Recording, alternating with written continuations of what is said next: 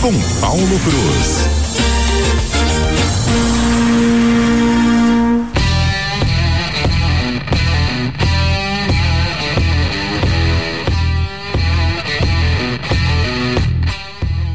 Ê, Paulo Cruz, tô quase trazendo uma guitarra aqui para acompanhar essa vinhetinha sua, hein? essa vinheta é bem legal, bem legal. Que bom, que bom estar tá aqui de novo com vocês.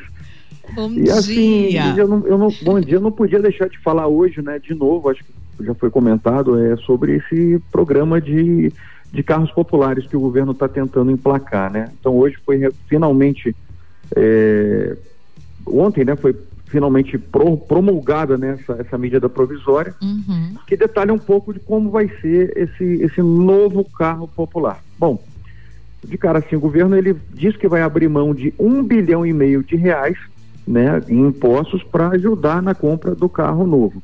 Né, esse carro novo que vai ser popular e aí vai ter toda uma tabela para esse carro se enquadrar. Primeiro que ele tem que custar até 120 mil, tá? E os descontos, eles vão de 2 a 8 mil reais. Ou seja, carro movido a etanol tem mais pontos, 25 pontos. Eletricidade ou híbrido marca 25 pontos em uma tabela. Quando essa tabela, é, a gente está falando de 8 mil de desconto, se o carro atingir 90 pontos nessa tabela. Né? E aí tem vários, vários parâmetros aqui que é até difícil a gente explicar. Mas enfim, o desconto vai de 2 a 8 mil reais. Quando esses um bilhão e meio de reais acabarem, o governo encerra o programa, tá? Ou se não, se não vender tudo isso, em quatro meses está extinto o programa do carro popular. Que agora também a gente sabe que vai atingir ônibus e caminhões, ônibus, vans e caminhões, né? Que aí, claro, como são veículos mais caros, eles têm também um desconto maior. Com, em contrapartida, o governo, para não perder, a gente já estava já tava prevendo isso, né? É, ele vai acabar é, é, cancelando um desconto que daria no diesel, né? Que estavam zerando os impostos do diesel e agora o, o, o litro do combustível deve ficar 11 centavos mais caro né? Então é, é todo uma, um jogo de números, né? Ô, Paulo, gente... eu ia acreditar num programa desse de, de, de, deixar os nossos veículos mais baratos se fosse feito lá na ponta, né? É, que atinja é, na indústria mesmo, né?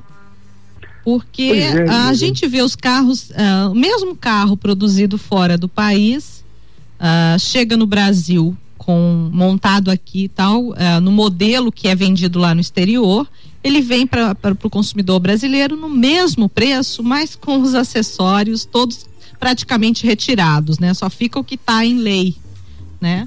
Uh, que é o é. airbag, é. alguma coisa assim, e o restante lá no exterior você compra com o mesmo valor um carro numa qualidade muito melhor, porque não tem a carga de tributos que tem no Brasil. É, exatamente, a gente sempre fala isso. O problema do nosso país é a tal da carga tributária, uhum. né? A uhum. gente sabe que tem em alguns modelos a metade do nosso carro, aquilo que a gente paga, é de imposto. Né? Então isso fica deixa a nossa situação muito complicada.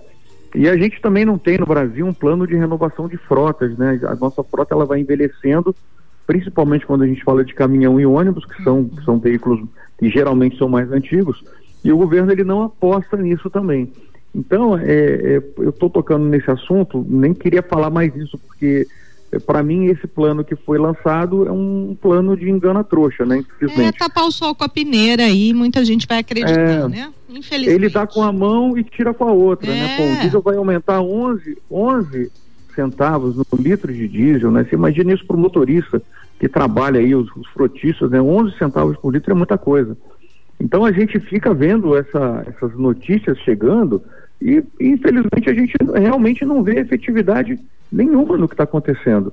E aí ainda prejudicou o fechamento do mês de maio, que foi o pior mês desde 2016, né, por conta desse anúncio que o governo falou que ia, ia dar esse desconto, ninguém sabia o que, que era, as pessoas foram lá e cancelaram pedidos, então acabou atrapalhando o fechamento em mês de maio foi realmente um dos piores né, da, da indústria de venda né, desde 2016.